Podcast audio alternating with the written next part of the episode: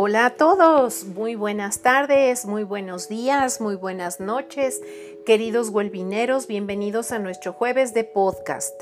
Soy Silvia Aguilar y estoy aquí con Andrea Quijas. Hola, Andy. El tema de hoy, identidad mexicana, que se relaciona con el artículo del martes, el que llamamos bienestar social, nacionalismo, versus patriotismo.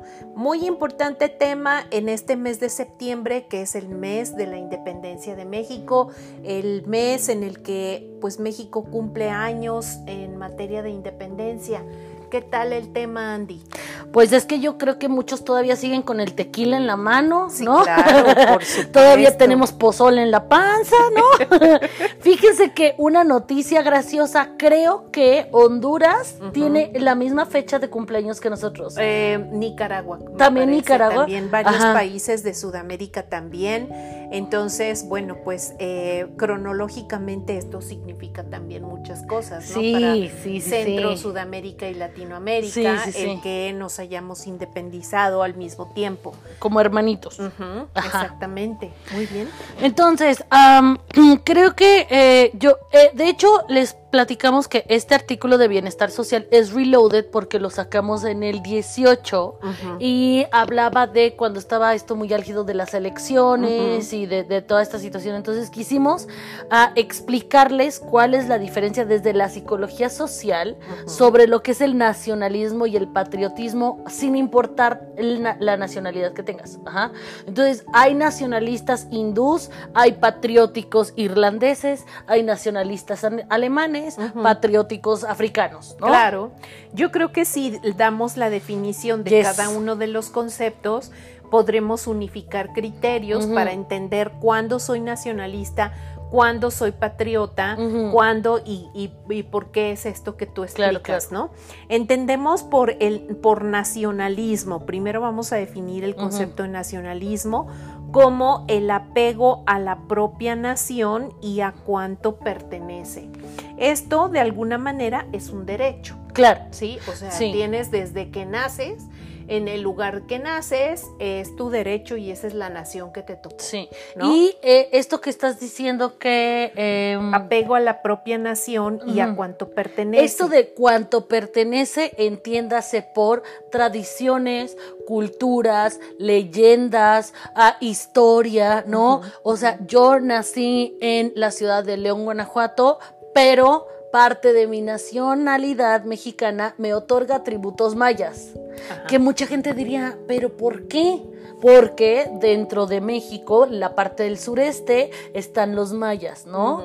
Es una cultura que aunque yo no am, activamente estoy en contacto con ella, está dentro de este paquetito nacionalista. De acuerdo. Y a través de la, de la, del nacionalismo también reafirmas tu personalidad, ¿no es cierto? Claro, claro. Entonces tú puedes decir, o sea, yo nací en México, soy mexicana, uh, um, vamos a, a repetir mucho la frase de Guillermo del Toro cuando Ah, ganó sí. el, Oxa- de- el Oscar, Mexican. claro. Ajá. ¿ok? Entonces, mucho de lo que vamos a hablar tiene que ver con esa frase y también eh, que nos lleve a entender nuestro nacionalismo y nuestro patriotismo Sí. especialmente porque este día del grito, ¿no? Nosotros damos el, el- una festividad que tenemos en México, Tradición. tradición, es el grito, el, en la noche del 15 de septiembre, para festejar la independencia el 16 y normalmente el presidente eh, da el grito Emulando. eh, a- emulando a eh, Miguel Hidalgo y Costilla, que fue un héroe, na- héroe nacional, que fue, digamos, uno de los caudillos que promovió la independencia. Y eh, se toca la campana de Palacio Nacional tres veces, se agita la, la bandera, se alza la voz eh, para eh, recordar a muchos héroes nacionales y termina el presidente diciendo Viva México tres veces. Sí. Que es como, como bien dices, emulando a que en su momento Sí. Hidalgo para lo que marcó, obviamente siempre hay antecedentes, que hubo antes, pues ya sabemos los antecedentes históricos, pero el momento que nosotros recordamos es justo cuando al grito de Viva México inician las batallas de la independencia. ¿no? Es correcto. Y curiosamente este año, eh, pues fue el- un grito de independencia totalmente fuera de lo convencional, de lo normal, de lo común. Fue el grito eh, solitario de un presidente que eh, está cayendo en popularidad cada vez más, eh, que ha sido cuestionado, que ha sido... pues digamos, eh, no voy a entrar en mucho detalle, pero O que- polémica, o ¿no? Polémico y que pues eh, ha dividido a un país que de por sí ya estaba dividido, ahorita lo Sí, vamos no a hablar por necesitamos qué. ayuda en eso. Pero él sí, sí, bueno, sí, este, como que promovió mucho esto. Y debido a la pandemia de nuestro país, pues evidentemente no hubo ningún tipo de festejo. La gente aquí en México, en, especialmente en Ciudad de México, por tradición acostumbraba ir al Zócalo Capitalino para eh, dar el grito con el presidente y ahí se hace una especie de verbena de celebración, llegan artistas después del grito. Y hay comedera hay- hay rica. comedera rica de puros antojitos y pues mucha gente utiliza la plancha del Zócalo para festejar muchas cosas, entre ellas el grito, pero debido a la pandemia que estamos eh, viviendo y que seguiremos viviendo todavía durante un buen rato. Hoy vi un meme el- que decía, huele a semáforo rojo otra vez. Sí, claro, por supuesto, y, y- y ya es un semáforo rojo permanente del cual no salimos y creo que no saldremos. En Este, corto plazo. En corto plazo, eh, el grito fue solitario y pues eh, fue triste, fue un grito, em, digamos, que, que- que también proyecta mucho la situación que estamos viviendo los mexicanos. Entonces, vamos a hablar de esto y la siguiente definición que, le, que les quiero dar es el de patriotismo, ¿no? Entendemos por patriotismo el pensamiento que vincula a un individuo con su patria. Esto ya tiene más que ver con... con Idealización. Exactamente, con la idealización de patria. Es un sentimiento que tiene un ser humano por la tierra natal o adoptiva a la que te sientes ligado o determinados valores. Entonces es como cuando puedes decir, pues sí, yo nací en México, pero toda mi vida la he vivido en Estados Unidos Claro. o yo soy mexicano, nací, soy de nacionalidad mexicana, pero toda mi vida he estado en Canadá y pues prácticamente ya soy canadiense, ¿no?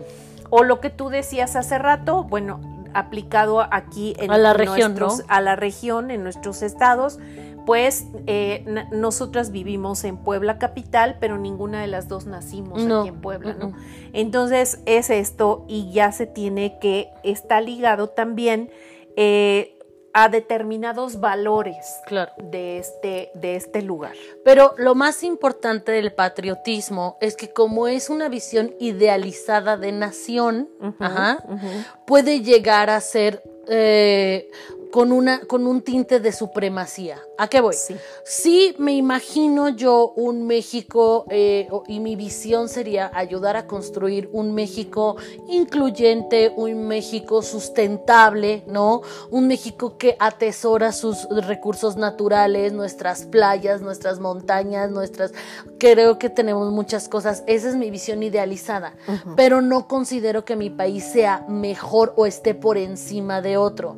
Puedo agarrar la misma bandera y decir, es que, como es común, es que sin México no habría Sudamérica. No, a ver, Mm, no, a ver, cada quien está en su lugar. Necesitamos a Honduras, a Panamá, a Perú, a Chile, Argentina, a Brasil. O sea, yo no, y, y esa es la diferencia. Como tú idealices a tu país, puede llevarte a tener po- este, tendencias extremas como a crear muros, Exacto, ¿no? sí. Como a, aislar a O- inmigrantes. O, o como, o también a llamarle a tu país como se llama el continente. ah, sí. Sí, que ese Sí. es un error garrafal. ¿no? O sea, cuando te dicen Welcome to America, Hijo. "Ey, yo aquí nací. O Yo sea, también soy de América. América es todo, no es Sí. nada más Estados Unidos. Sí. Y esa es la parte de apropiarte y de sentirte dueño del mundo, Ajá. ¿no? Y luego todavía la, la regla dice, bueno, Norteamérica, papá, México es Norteamérica. México, Norte- Canadá es Norteamérica, mucho más Norteamérica, ¿no?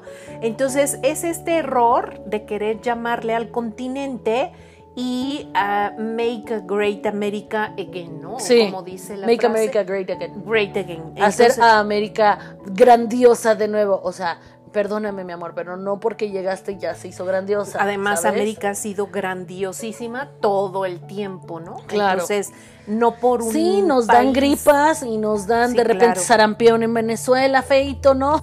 Sí. Este, de repente, o sea, sí nos pasan cosas, pero y, y además otra, África también tiene sus bemoles, Claro. Europa tiene sus bemoles, Claro. Asia tiene sus bemoles, ¿no? Entonces, creo que el chiste es, obviamente, cuando tú eres un individuo ajustado y equilibrado, pues entonces tienes una visión ajustada y equilibrada de tu nación Claro. y de tu patria, ¿no?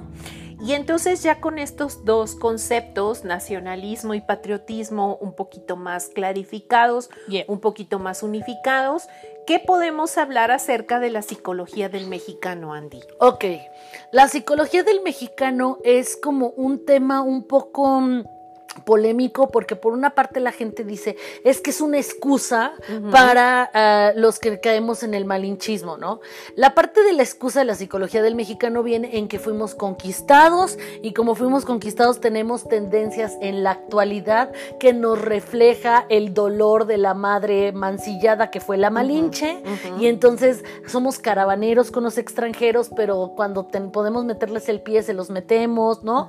Entonces eh, eh, es como esta parte que dicen, no porque tu historia eh, haya sucedido así te tiene que definir y en eso estoy de acuerdo. Sin embargo, sí hay un montón de cosas por región que ah, cambian nuestra eh, personalidad, ¿no? Claro.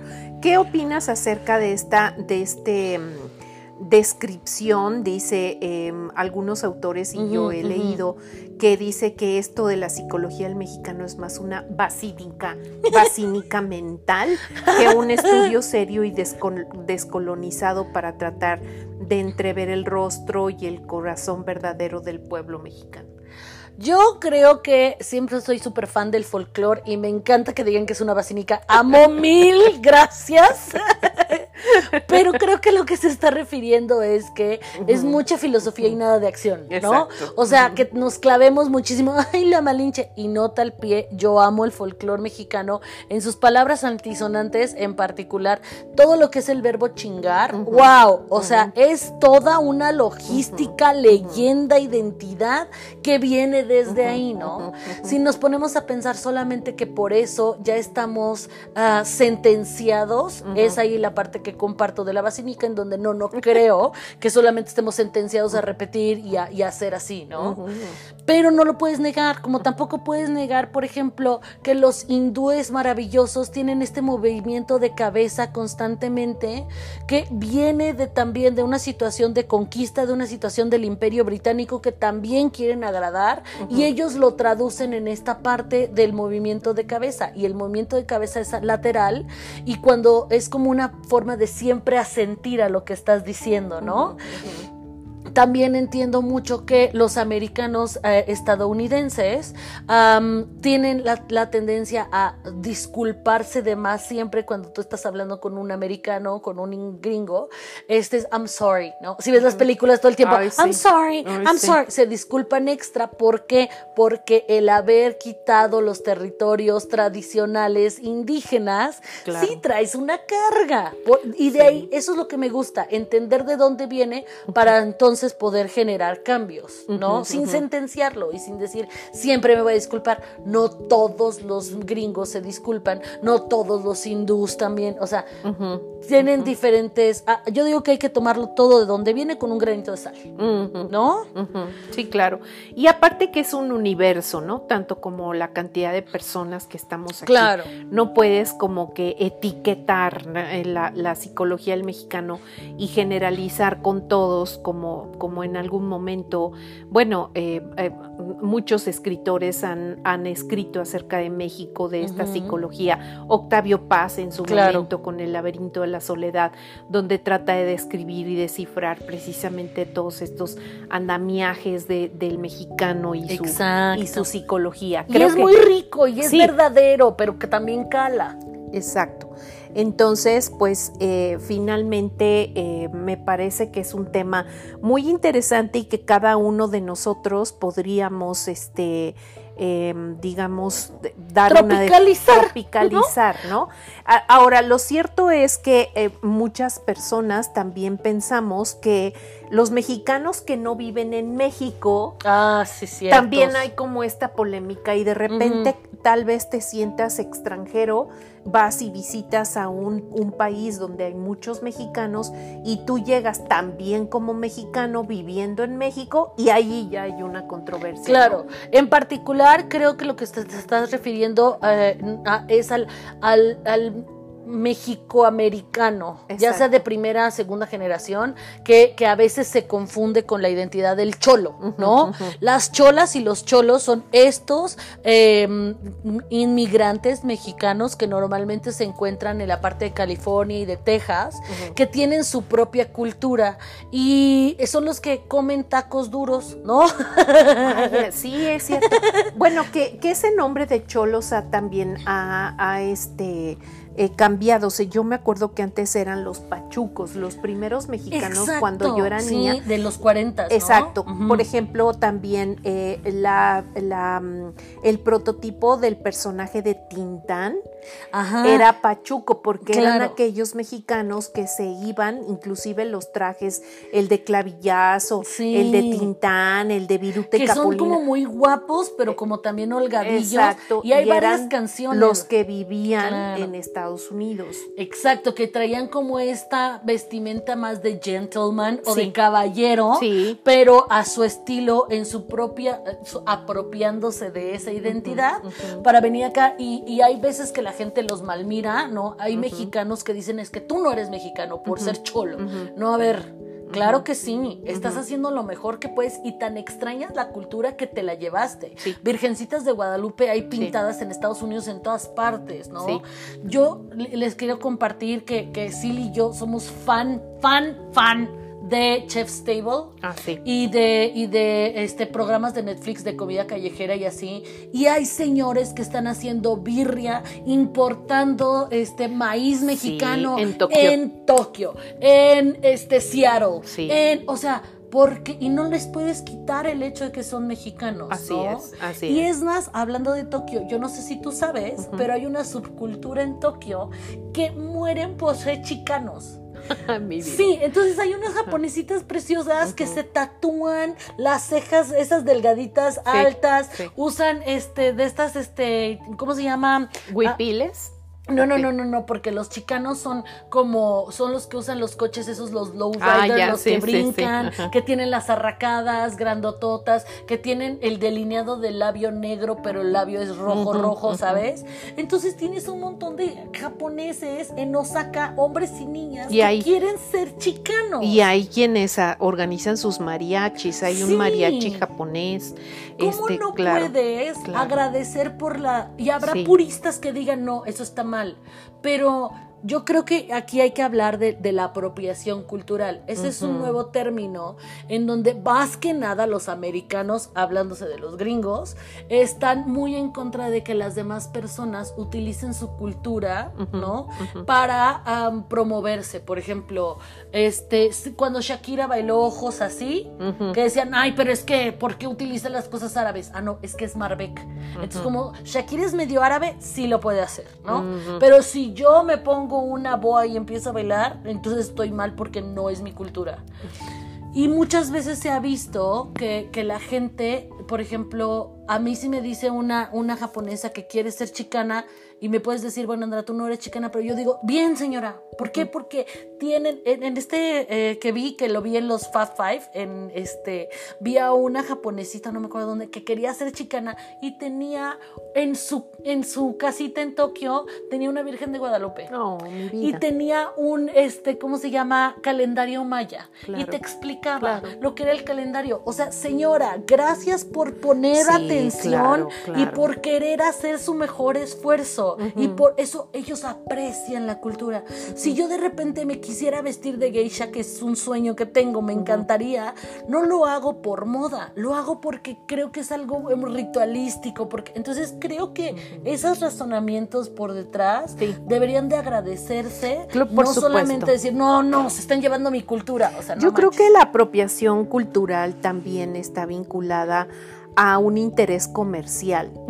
Este, esta parte de no vino Carolina Herrera y vino a Chiapas y se voló todas nuestras creaciones y eh, ya está vendiendo toda su colección Carolina Herrera y no le dio ni un peso a los indígenas que hacen esto, ¿no? No, las Kardashian ya se hicieron trencitas, este, y ellas Ándale. no son este, eh, a- A- este, afroamericanas. afroamericanas y pues no le dan ni un peso a las que hacen trencitas. A mí me parece que esto de la apropiación cultural, más que defender eh, tu, tu nación, tu- tus costumbres, más está muy vinculado a la parte económica. Entonces, yo no podría emitir un juicio total de quién está bien o quién está mal si hay intereses económicos Claro. de por medio, porque entonces Claro. tendríamos que ver a ver si realmente la intención de Carolina Herrera fue robarse los, este, Claro. ¿cómo se llama? Los diseños. hay una diferencia, de hecho, tú me contaste que habías visto, no sé si en YouTube, de unas americanas gringas Ajá. que fueron a Los Cabos sí. a grabar en secreto a Sí, unas señoras que hacían memelas. Cuéntanos cómo estuvo eso. No, I don't remember. Bueno, lo que yo me acuerdo es que eran unas americanas gringas que bajaron a Los Cabos y en secreto Ajá. grabaron a las señoras haciendo memelitas ¿A o poco? alguna comida tradicional y ellas se escondían, iban atrás ver cómo se hacía la masa y fueron y abrieron su propio restaurante. Oh. Ahí creo que sí hubo mala leche porque yo no conozco mexicano que si no le dices cómo se hace te diga no. No, pero pues es que también yo digo, bueno, este, qué, qué molestia, porque si tú te metes a YouTube hoy encuentras recetas de lo que sea. ¿Cómo se llama la O sea, señora reina esta hermosa que sigues? Eh, ah, la señora de, de, de Michoacán, Sí. doña Ángela. Ay, Se llama reina. de, de mi rancho a tu cocina. Es una señora ajá. hermosa que vive en un rancho en Michoacán. Este, y hace puras comidas típicas mexicanas. Pero de la chidas, región. Sí. chidas, Y te hace el molito de panza y te hace un montón de cosas y recetas que además le enseñó su mamá y la abuela le enseñó a Y la de su mamá. propio rancho te, Sí. te- o sea, corta Y ella tiene su estufa de leña y pone la leña y su estufa así con todo. Y aparte ya le llegó sus placas de YouTube, de que ya tiene quién sé cuántos Ay, qué bueno que millones de monetice, seguidores señora. y Ajá. lo está haciendo con sus hijas, porque sus Mm. hijas fueron las que las que le la grabaron, Ajá, hicieron el canal y todo. Y ya tiene, pero millones de seguidores y YouTube le mandó primero, ya ves que les mandan Sí, su sí, placa sí, de platino Ajá. y le mandó su placa de platino que colgó a un lado de Mm, su la amo, estufa la de, de leña y les dijo a los de. YouTube que gracias, pero que por favor cuando le escriban y le manden cartas que sea en español porque ella mi no comprende, no habla español y ella no puede hablar inglés y no sabe lo que dice la carta. Y no necesita hablar inglés, señora. No sígala, necesita. sígala. Yo Sí. creo que sí va a haber a personas que no estén de acuerdo con nosotras. Y creo que eso es muy válido, Sí. ¿no? Pero, ah, por ejemplo, am, ¿quién hizo la misma Anaí, que es mexicana, que se puso a hacer sus enfrijoladas asquerosas? esas? Ah, no inventes, qué vergüenza. O sea, sí, pero ¿quién se las va a comer?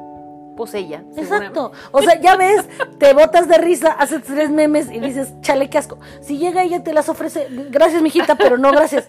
Y no pasa nada, ¿no? Ajá. La otra vez vi que la Rachel Ray, que es una como Oprah allá en Estados Unidos, hizo un pozole asqueroso. Obviamente. Oye, aquella argentina que quería hacer tortillas Asco, de maíz igual, en la maquinita y la Ajá. puso en la estufa. Asco, asco, señora. Y además maquinita en las, o sea, señora. Sí, la ¿No? maquinita y la pone en la estufa con. No, Pero yo manches, no me enojo porque no mancillan mi cultura. No, no. en serio no. No. Solamente es gente ligeramente ignorante. Y yo creo que si tú llegas y les dices, oye, lo que estás haciendo entiendo que es tu propia versión Sí. y una estrellita por la libertad No, creativa, pero oye, pero no es mexicano. programa este que estabas hablando de este los tacos que vimos, ¿cómo se llamó? El de. Chef Table. No, no, no. El de los tacos, tacos El es tacos. Crónicas del taco. Crónicas del taco. Y hay parte uno y dos. Sí, el chamaco mexicano que está haciendo tortillas en Tokio, que se llevó y está importando maíz de Oaxaca. Zapoteco. Maíz azul. Y su negocito se llama la tortilla, el taco azul. El taco azul. El taco azul. En español, o sea, así con, con Sí, los, los, la- sí. los grafos mexicanos, Sí. de- digo español, de, el español, el taco azul. Y un montón de japoneses, y Es- obviamente él tuvo que tropicalizar, porque veíamos que con gran reverencia servía un taco, ¿no? Claro. Pero esa es la parte de la adaptación y lo que nos hace grandiosos como humanidad, independientemente de la nacionalidad, ¿no? Exacto. Entiendo que aquí en Japón necesitan honrar y tomarse su tiempo, lo cual yo siempre estaré a favor. Entonces te voy a servir un taco suculento, hermoso, con toda mi reverencia. Y además el japonés delicioso lo va a tomar con todo el respeto, Sí, ¿no? es correcto. Aplauso. Y además ves a la japonesita haciendo Ay, tortillas, sí, porque ahí está a un lado No. Del chef que le está y, y ella hace sus tortillas correctamente en la maquinita. Bueno, bueno, y bueno. ahí sí. No las voltea a mano. Ahí No, sí le faltó barrio no, a la señora. Ahí sí, ahí sí, pero Tiene una palita muy sí, bonita Tiene para una voltear. palita y voltea su tortillita. Bueno, yo también lo hago. ¿eh? Cuando O sea, yo ni voy a decir nada porque yo ni hago tortillas porque así soy una piedra. Pero yo también cuando hago mi masita y así. y ¡fru! Pero sí las volteo con la palita. Tú ya eres un poco más mexicana que yo.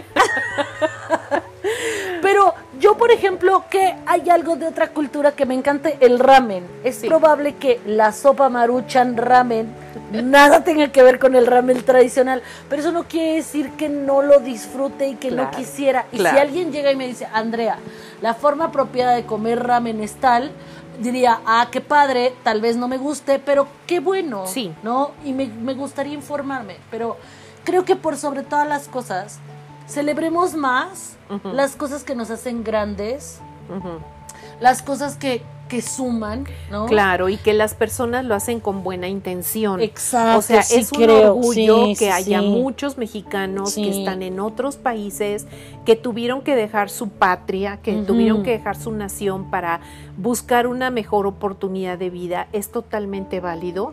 Este, es totalmente válido que añores tu cultura, es totalmente válido que quieras darla a conocer en otros Claro. países, que quieras llevar el maíz azul a Tokio, Sí. que quieras llevar este la receta de la birria a Seattle. este a Seattle, a donde quiera que estés, que, que- ¿por qué? Porque es tu orgullo y Claro. esto te hace compartir con el otro y mostrarle al otro lo que tú tienes en tu país. Y yo te voy a decir, aunque sea de León, Guanajuato, no quiere decir que no puedo apreciar las maravillosas memelas de Puebla y sus volcanes. Claro. O que en su momento no adoraba Morelos cuando vivimos en Cuernavaca. Claro. Ajá. Y aún no he podido ir a Mérida. Pero cuando vaya, ¿no? O a Yucatán, porque Claro. es parte de mi herencia como mexicana.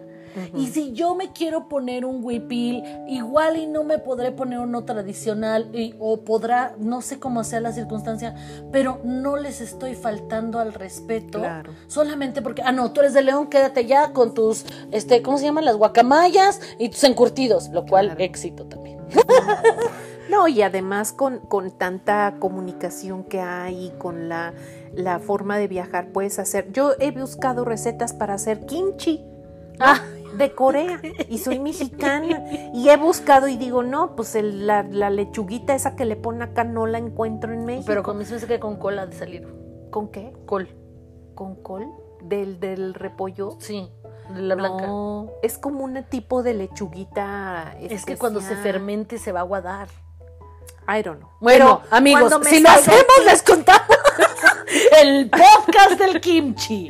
Pero no tiene nada de malo. Y veo novelas coreanas y se me antoja ir a Corea y se me antoja comer como comen y se me, o sea, y eso no quiere decir que le esté faltando al respeto a una cultura ni que tampoco esté traicionando la mía. Claro, o sea, relajémonos todos tres Exacto, rayitas. abramos nuestra mente, admiremos a todos los mexicanos que están haciendo cosas importantes en, en otros países países y que desde sus trincheras siguen ayudando a México.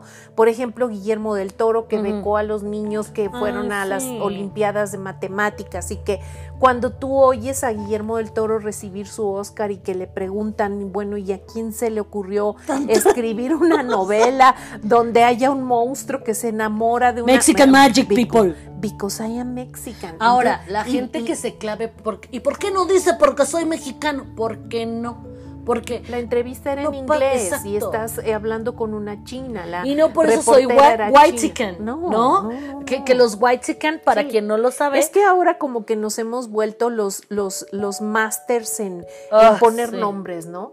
Este, y ahora esto, y, y entonces ya hay white, este, White white chicken. chicken, mexican, esto, lo otro, o sea, dejemos de etiquetarnos, dejemos de- gocemos. claro, y más ahora que tienes estas posibilidades de abrir, de, de abrir las puertas, eh, no solamente a nivel físico, sino Claro, virtual, ¿no? claro. Y sintámonos orgullosos de lo que somos y sintámonos también el- orgullosos de donde estamos y aprendemos a honrar.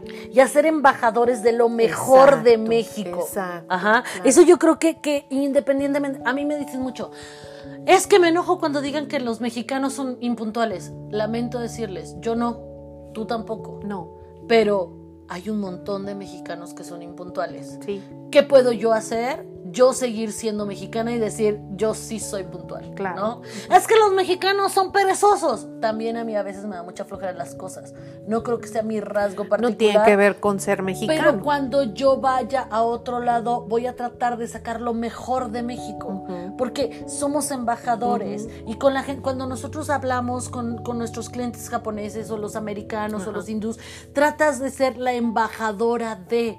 Porque tenemos muchas cosas buenas para dar, para clavarnos en las cosas que no son tan buenas y de las que todavía podemos aprender, ¿no? Claro. Entonces, básicamente la moraleja de este podcast será, em, bajémosle un poquito la espuma a nuestro chocolate y honremos nuestra cultura y honremos las culturas de los demás. Claro. Me parece que aquí la clave es respetar y respetar Y sumar. y sumar y aprender, o sea, a- a- a- en este como libre intercambio de yo tengo esto, yo sé hacer esto, enséñame tú qué puedes hacer y es esta parte de dar y recibir, ¿no? Un poquito Claro. de lo que yo sé más lo que tú sabes. Y Eh, estar abiertos. sí, eso, o sea, lo que tú estás sí. diciendo implica que tengo que tener una mente abierta. Absolutamente, absolutamente. Y bueno, pues seguir con, con muy enorgulleciéndonos nosotros de lo que somos, enorgulleciéndonos de nuestro país, con sus defectos, con sus virtudes, porque todos los países lo tienen, Todos. todos los países, todos los presidentes, todos los gobernantes, todos tenemos este. Porque eh, no es de nación, no es, es de, de chip nación. de ser humano. es de ser humano, exactamente. Y creo que en la medida en que seamos compasivos, en la medida en que eh, seamos abiertos a aprender cosas nuevas de los demás, en esa medida podremos crecer no solo como nación, sino también como mundo, como, Como humanidad. como humanidad en general, ¿no? Sí. Muy bien, pues eh, qué gusto. De la Sierra Morena. Un cielito. Quieto igual. Muy bien, perfecto. Ahí viene el mariachi. Ok, perfecto. ¡Salud! Muy bien, aquí el, el perro chihuahueño Sí, se puso inmediatamente de Sí, pues porque ya vamos a cantar. Muy bien, muy bien. Nos despedimos de este episodio. No olviden que queremos escucharlos también y saber qué otros temas quieren que discutamos en este espacio. Los invitamos a participar en los comentarios de nuestro post en la fanpage. Ay, nos pueden encontrar en Facebook como Wellbeing Counseling MX. Y si te es más fácil, puedes ir a nuestra página www.well-mediabing.com.mx y encontrarás las ligas al blog y al Face. Les agradecemos por seguirnos y ser parte de esta comunidad del bienestar. Dale like, comparte y recuerda que trabajar en tu bienestar. Impacta en el bienestar de todos. ¡Viva México! ¡Salud! Bye. ¡Hola!